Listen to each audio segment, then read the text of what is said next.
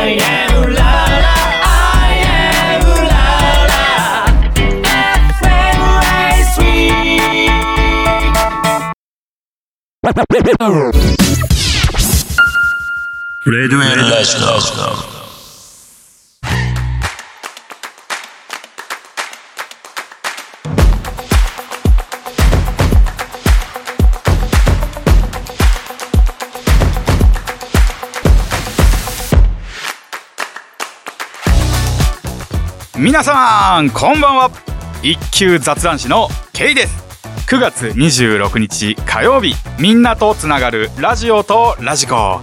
この番組はジャンルに関係なく万物の一点のものにスポットを当て掘り下げていく情報バラエティ番組です。愛うらら FM そして FM ラジオ川越の2曲より今週も同日放送でお届けいたします。いや、先日ですね、実は僕、あの、脳のね、MRI を取ったんですよ。あの、狭いとこに入る、ね、病気とかね、怪我とかではないんですけど、一応念のためっていうことで検査したんですけど、もうとにかく、じっとできない。もう動けないし、狭いし、もう苦しい。そんな時思いました。これテーマにしたら面白いんじゃないかって。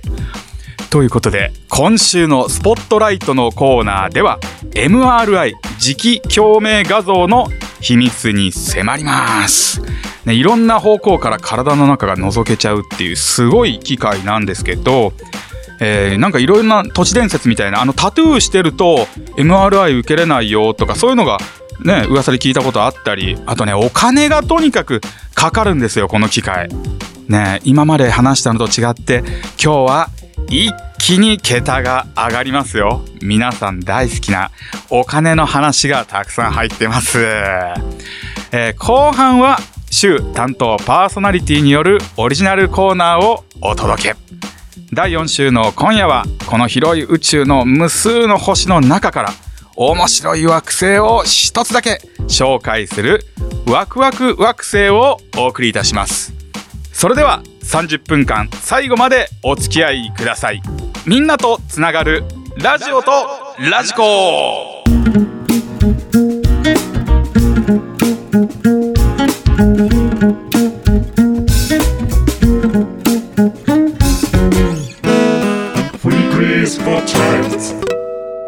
今週のスポットライト。今週のスポットライトは MRI 磁気共鳴画像です。えー、皆さん、病院で見たことあると思います。えー、まあ、見たことある人少ないかな、でも、あの、検査しないと。でも、テレビとかで見たことあると思います。あの、炎上の筒状の中に、ウィーンって頭から入っていく機械なんですけど、まあ、この MRI とは、えー、磁力と電磁波の力によって人体のあらゆる部分の断面図を取ることができる画像診断装置ということでね、えー、書いてありますけど、えー、仕組みをね、もう簡単に超はしょって言いますよ。これ仕組みをみんな多分わからないと思うんで。えー、仕組みではですね、えー、強力な磁場で体内の水素原子っていう超ちっちゃいつぶつぶ、人間の元になってる、を整列させて、もう前習いで、そこに無線波を当てると、その整列してた、あの、ちっちゃい粒が一回乱れるんですよね。バラって。その乱れてる時に、また電波をオフにするんですよ。無線の、無線波をオフにすると、その乱れた水素原子が元の位置にこう戻ろうと、キュッとなるので、その時の動き、エネルギーを機械で読み取って映像にするという、はい、わかりません。はい、これ説明したり、一応ここまで頑張ってまとめたんですけど、もうね、水素原子を整列させるって意味がちょっとよくわかんないですもん。わかんないですよね。皆さん多分今の聞いて、僕はすごくみ、あの、一般の方にわかるように、な、あの、いろいろやったんですけど、まあちょっと僕もあまり理解してないですね。まあ天才の方が理解して作ったっていうね。そんな天才の人がね、1978年に結構まあ最近っちゃ最近ですけど、で、1980年、その2年後から実用化されているものなんですけど、やっぱ天才の作るものは違うなと思って。で、結構一見似たような医療機械で、CT って聞いたことありますよね。あの、輪切りにする。いろんな、あの、と場所を輪切りにして中を見るっていう CT っていうのがあるんですけど、あれとはまた違って、MRI は自由な角度から体内を撮影することができるんですよね。もう恥ずかしいもう全裸の向こう側が見られるなんて、もうね、恥ず恥ずかしいの領域超えてるよね。まあ、僕ね、M- MRI じゃないですけど、その CT で思い出したんですけど、あの、下腹部のね、えー CT の検査をしたときに、まあその結果を見るんですけど、結果見たときにその輪切りでだんだん下に行くじゃないですか。そしたらね、あの、あ僕男の子だなってわかるもんが、がっつり映ってて、なんかすげえ恥ずかしくなった経験があります。ね、そんなあの CT ではなく MRI の方なんですけど、まあメリット、デメリットで言うと、メリットはあの CT とかレントゲンと違って、放射線を使わないんですよね。なので体にかかる負担がだいぶその CT とかレントゲンより少ないです。被爆しないっていうことなんで。で、デメリットなんですけど、やっぱこのね、先ほどオープニングでも言いましたけど、CT より検査時間がまず長いんですよね。C、CT がまあ10分以内で終わっちゃうかな。で、それに対して MRI ってやっぱ20分以上かかるんですよね。そんで狭いと。すごいんですよ。で、検査費用が、だいたいまあ3割負担で、CT がまあ6000円前後、一般的に。で、MRI が8000円前後と、まあちょっと高いかなっていう、意外とあのめちゃめちゃ高いわけじゃないんですよね。でもその代わりはあのペースメーカーとか強力な磁石を使うので、ペースメーカーとかこの磁石に反応してしまう金属なのが体に埋め込まれている方などは、検査がもう最初からできません。で、さっきオープニングで言った、このタトゥー。タトゥーやアートメイクをしているとできないみたいな噂を聞いたことあるんですけど、一応ね、その着色顔料にタトゥーの、え酸化鉄などの金属成分が含まれているので、検査時に一応医師に相談する必要はあるんですけど、まあ金属成分っていう部分はほとんど、もうほんと微量なものなので、まあほとんどできないってことはあまりないらしいです。ね。そんな MRI ですけど、僕はね、先、先週ぐらいかな、受けたっていう話をしたんですけど、皆さんは、この、受けたことありますか？あれ、受けたことないと、結構わからないと思うんですけど、でも、噂では聞いたことあるかもしれない。すごい音が鳴るんですよ。すごい音が。もう、ピロピロピロピロピロピロピロガガガガガガガガガガガガンガンガンガンっていうすごい音がひたすら鳴る。そう、しかも、その音がですね、まあ、25分とかその続くんですけど、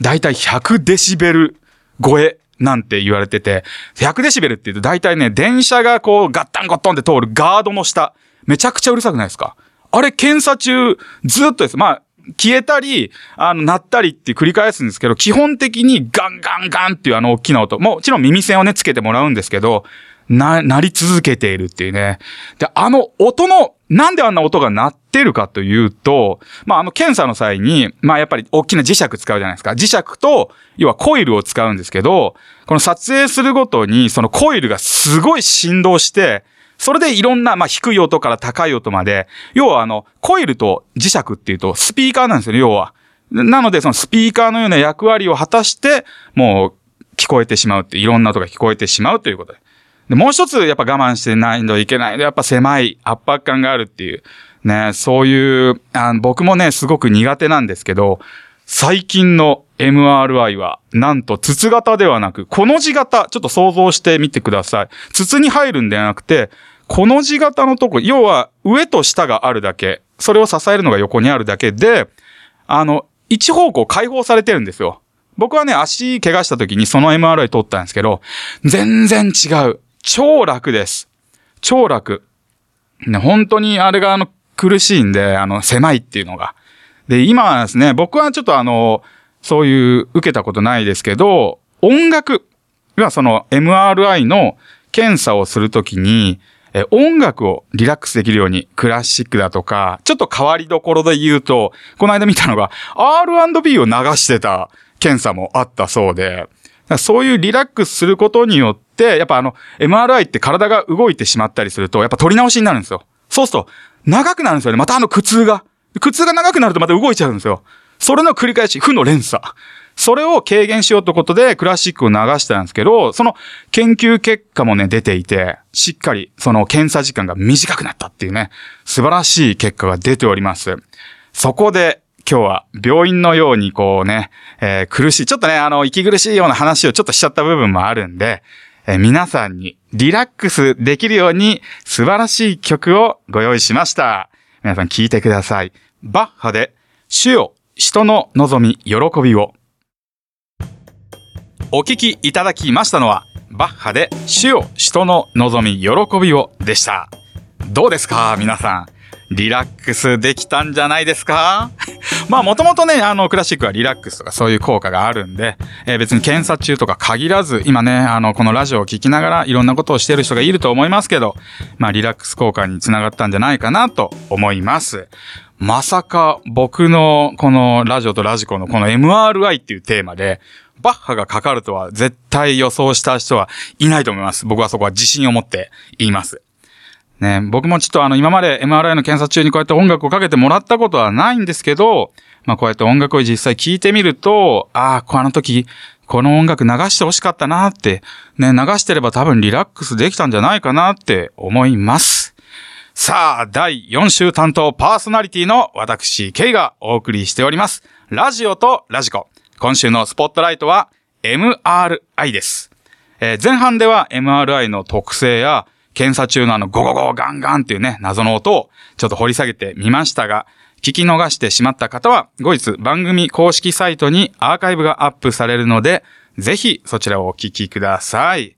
さて、後半はね、えー病院側から見たお話をしたいと思います。前半はね、あの、僕ら患者さん側から見た、あの、意見、意見というかね、見方ですけど、後半は病院側から MRI の運用コストの話です。ここみんな好きじゃないですか ?MRI の本体の値段、予想まずできませんよね。まず予想普通はできないと思います。もうこれバンと最初から言います。なんと、まあ5億から10億。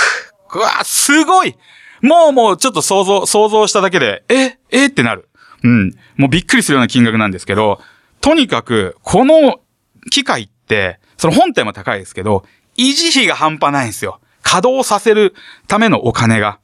なので、電気代、これびっくりしますよ。電気代が月になんと165万。うわー、すごい。これはですね、MRI にこの超電動磁石を冷却してるヘリウムがあるんですけど、そういうのをこう、あの、冷やすために、もうすごい莫大な電力が必要だからそんだけかかるそうです。月165万ですよ。パチンコ屋さんだったら、パチンコ代、え、だいたい500台分ぐらいの電気代ですね。パチンコで例えると。1ヶ月分。ね。で病院やこう MRI の機械によってちょっと前後するんですけど、まあ一般的には1日10人以上検査しないと採算が合わないらしいです。うわ、10人以上。いや、で何人受けてるか僕らは全然わかんないんで、どう、どうなんだろうと思って、それで損してるのかなとかいろいろわかんないですね。で、そしてね、MRI のとてつもない欠点まだありました。これがなんと、基本的にね、この MRI っていうのはまあさっきも言いましたけど、この冷却のために電源も24時間もうずっと入れっぱなしなんですよ。でも、な、いろんなことあります。なんかいろんなことがあって、万が一緊急停止なので機械を止めてしまうと、なんと、再起動に、1週間以上かかります。1週間から2週間かかると言われて、再起動だよ。パソコンのね、昔の Windows 95でも1分か2分。ね、それが、一週間以上何をやってるんだって 何をやってるんだいや、そんな、そんなこと言っちゃいけないですけどね。そんなこと言っちゃいけないけど、でもな、なんかいろいろね、そういう冷却しているヘリウムの調整だとかそういうのですごいかかるそうです。そして、その際、ね、再起動の時にかかる費用がなんと、3000万円うわーうわーって言っちゃいけない。うわーってよよくないことからわーって言っちゃいけない。でももうね、いろんな金額がでかすぎて、僕ちょっと盛り上がっちゃってます。でもこれ、よくないことだからね。再起動するなんて。ね、だから、皆さん、これね、僕からのこれ忠告ですよ。絶対にいたずらで MRI を停止させないでください。これはね、お約束です。僕と皆さんの間で。ね、絶対き、あの、緊急停止ボタン押さないでくださいよ。不利、絶対不利じゃないからね、これ。ちょ、怒られるから、そんなこと言ったら。ね、でもね、どうしてもこの緊急停止をしなければいけない状況になってしまう事故がね、過去に起こっているんですよ。ねまあ基本的に MRI の検査っていうのは、まあかなり厳しくチェックされて、あもちろん検査着に着替えます。全部服も。そしてね、あの身につけてるものすべて外して、えー挑むんですけど、検査に。まあ、車椅子とか酸素ボンベとか必要な人は、その時期に反応しないアルミとかステンレス素材でできた MRI 検査室専用のものを使用してるんですよ。で、最近のね、大きなちょっと事故だと、えー2021年にこの韓国でね、えー鉄製の、あの、もそのまんまですよ。鉄製の酸素ボンベを、MRI の検査室に持ち込んでしまった状態でこう検査を始めてしまって、この寝ている患者さんにこう直撃して患者さんが亡くなってしまったという、すごく大変悲しい事故がありましたね。えーそのかなり厳しいこうチェックある MRI の検査室でこんなような事故があるのは、これ理解しがたいかなり例外なケースとしては報道されていたんで、実際にはこう安全です。もうかなり例外でこういうことが起こってしまいました。で、これね、こういうような事故はもうこう、技術進歩のおかげで、もうだいぶね、今では多分減ってきたと思うんですけど、ね、こうなると未来の MRI がどうなるか気になりますよね。みんなこう、皆さん想像してください、これ。ほんの数十年前。とてつもなくでかい、もうコンビニぐらいのサイズのね、スーパーコンピューターなんて言ってた、えーコンピューターの性能が、だいたい今、皆さんが手元にあるスマホぐらいに収まっちゃってます。バッテリーも持つし。それこそあのスーパーコンピューターってめちゃめちゃ莫大な、あの、電気代かかってますよ。ね、そう考えたら MRI も、もしかしたら、パチンコ台ぐらいの大きさに なるんじゃないでしょうか。それで検査ができるわからないですよね。そうすれば価格も大体あの、パチンコ台って1台50万円ぐらいなんで、50万円が、5億が50万円に ちょっとそれはちょっとまあ磁石使うんでやっぱ無理そうですけど、でもまあね、いろいろコンパクトになって便利になる時代が来ると思います。もしかしたら持ち運びができる。ああ、でも持ち運びはできないですね。強力なやっぱ磁場が発生するんで、持ち運んでどっかでやるってなるとその周りの鉄を全部吸い取ってしまうっていうね。あれがあるんで、もうちょっとそれは難しいと思います。ねえ。まあ健康で、体ね、健康で怪我もなく生活していれば、もう縁のない MRI なんですけど、えーぜひね、けんぜひって言っちゃいかん。できれば、えー検査を受けないことがやっぱ望ましいと思います。えーこれを機に、えー皆さん、この健康について改めてこういろいろ考えて MRI の検査をしないように、まあ CT だとかね、全部そうです。でも健康診断は別ですよ。人間ドックとか健康定期検診は、まあ必ず毎年やって、ね、何か必要があれば MRI とか取るんですけど、まあ、怪我とか事故とか大きな病気で MRI だとかそういう検査をしないように心がけるのはいいと思いますんで、健康について見直してみてはいかがでしょうか。ということで、今週のスポットライトは MRI でした。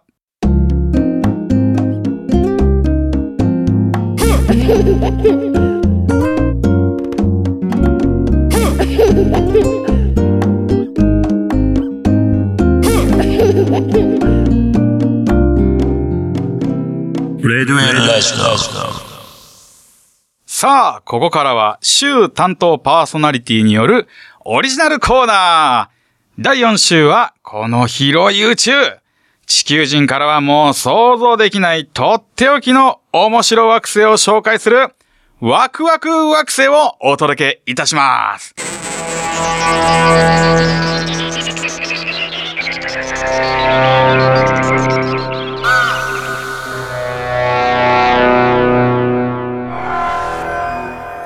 今週紹介する惑星は、ドゥルルルルルンデンかき氷を食べると大やけどする惑星グリーゼ 436b! さあ、相変わらずのこの名前がよくわからない星なんですけど、まあ実はこの星、かき氷を食べると大やけどするってどういう意味かなね。まあ2004年に発見された地球から30光年。光の速度で30、30光年なので、光の速度で30年かかります。まあまあまあ、あの、近い方ですよ。いろんな夜空の星と比べると。で、地球の約4倍の大きさ、まあ、大きいですね。ね、前回紹介したね、惑星と同じく、この星、公転周期が2日、地球時間でいう。要は太陽の周り、そのね、主星って太陽の周りを、地球で言うと365日で一周しますけど、この星はたった2日で回ってしまいます。ということで、1年が地球でいう2日の時間で終わってしまうっていうことなんで、僕が地球で今41歳なんで、グリーゼ 436b に行ったら、7482歳という計算になります。長生き万歳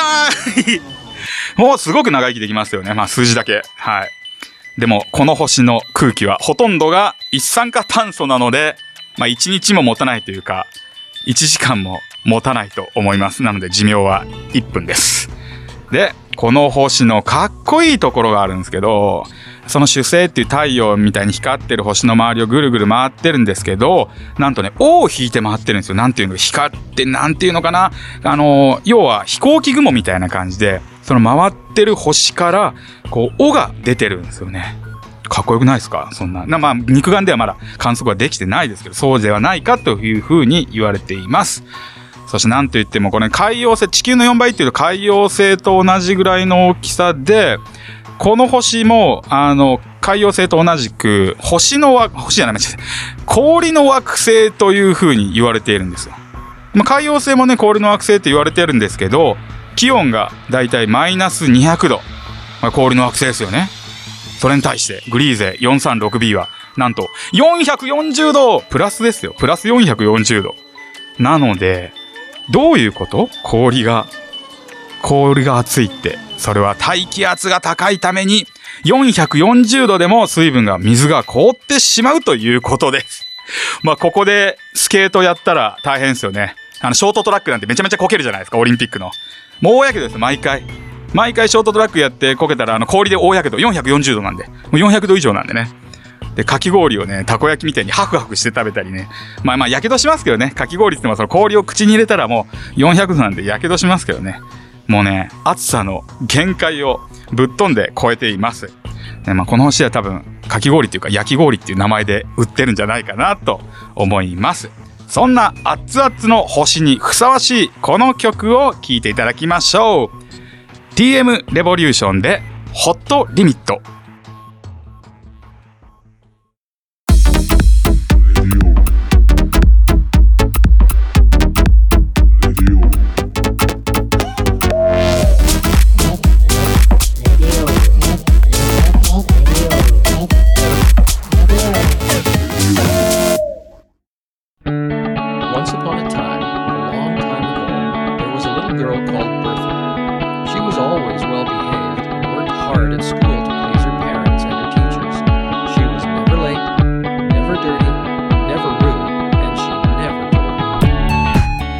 うらら FM、そして FM ラジオ川越の2曲より、今週も同日放送でお届けしてまいりました、ラジオとラジコ。ここで番組からのお知らせです。ラジオとラジコ公式サイトでは、過去の放送をいつでもお聞きいただけるアーカイブがございます。スポットライト検索や、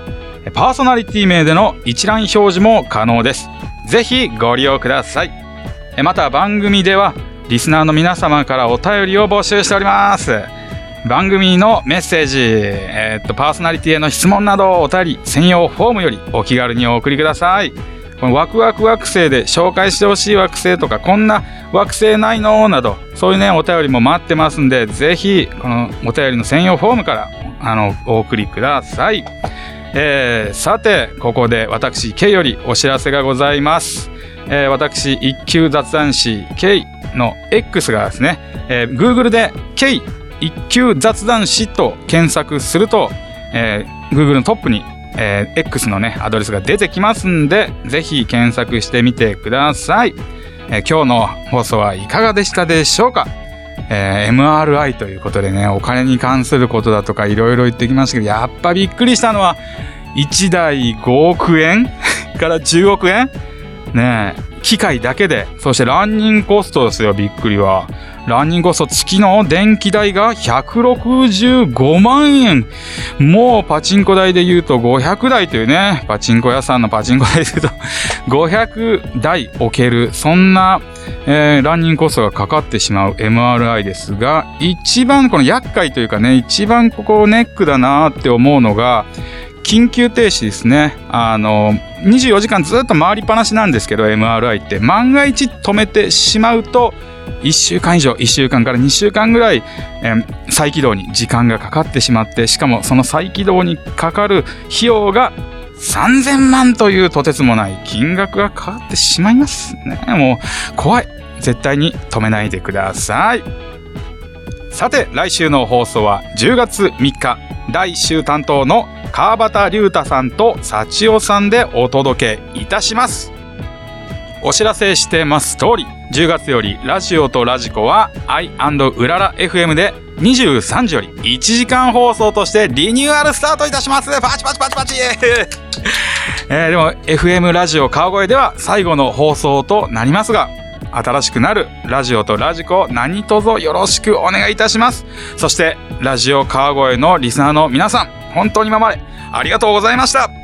今夜のお相手は一級雑談師の K がお送りいたしました。ラジオって本当にいいものですね。